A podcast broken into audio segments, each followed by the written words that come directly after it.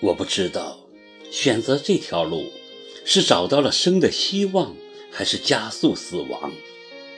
我死不足惜，可惜的是毁了身后这个男人。我知道他对我们未来的生活是给予了希望的，他希望或者是幻想有一天我真的会爱上他，就是这点希望，他才会明知我心已死亡，还要拽着我不放。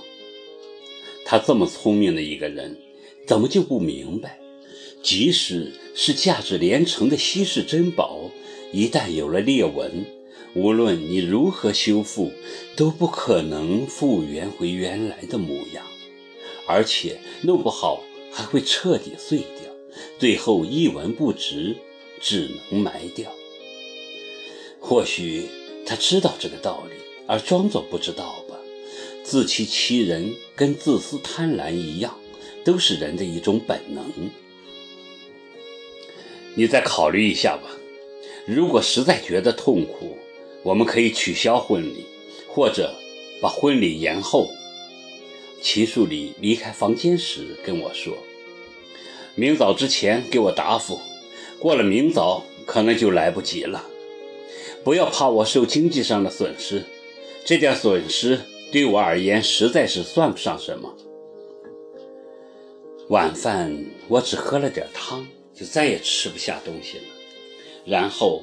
我又把自己关进房间，可能是齐树礼已经跟家人说了什么，没有人来劝说我，静静的，连说话都很小心，生怕打扰我的思绪。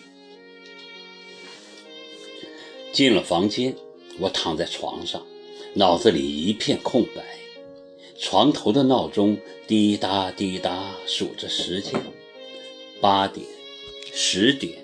十一点，一分一秒催人老。十二点，半梦半醒间，手机突然刺耳的响了起来。我拿起电话，虚弱的喂了声，那边却传来一个我魂牵梦绕的声音：“考，是我，莫池，莫池，是你吗？”我惊喜的从床上一跃而起：“是的。”你在哪里？在名古屋的一家医院里。你要动手术了是吗？是的，所以想在这之前给你打个电话，不打，怕再也没有机会了。你不会有事的，你一定要活着出来，一定要。这不是我可以决定的，得看老天对我的态度了。如果他还怜惜我。他会让我活着出手术室的。如果觉得我没有活着的意义了，会带我走的。你怎么会没有活着的意义呢？只要活着，一切就有可能。这是你跟我说的，不是吗？是的。那么，就算为了这个可能，你也必须活着出手术室。我会祈求老天的。可是考。这个时候，你还是做好两方面的准备比较好，因为生死有命，不是人可以操纵的。所以，所以怎么样？我要你答应我两点。好，你说。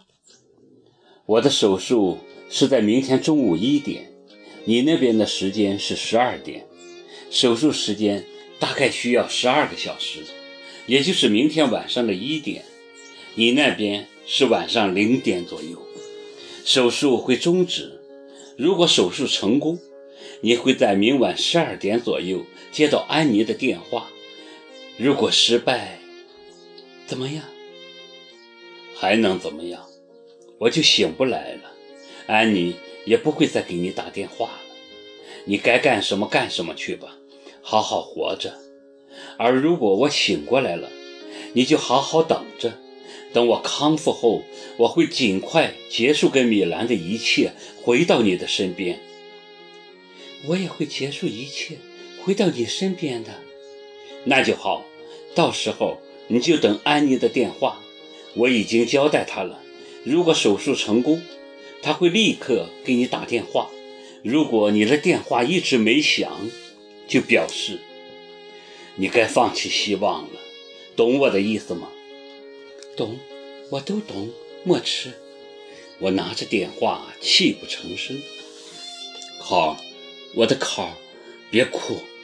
耿墨池叫我别哭，可是他在电话那边，却自己先哽咽了起来，声音空茫的，像来自天外，没有一点力气。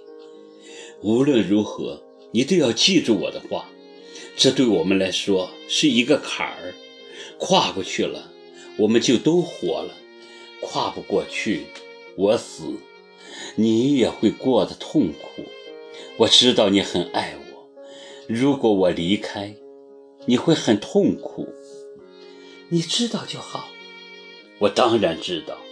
一个人挣扎在死亡线上的时候，什么都会看得很清楚了。所以，我现在心里其实很平静。醒来或者长眠，就只能交给老天。活着的时候没有好好爱，是我唯一的遗憾。如果再给我一次机会，我会万分珍惜的。我也会珍惜的。那好，就把一切交给命运吧，什么都别想，就等着最后的结果好了。好，我等着。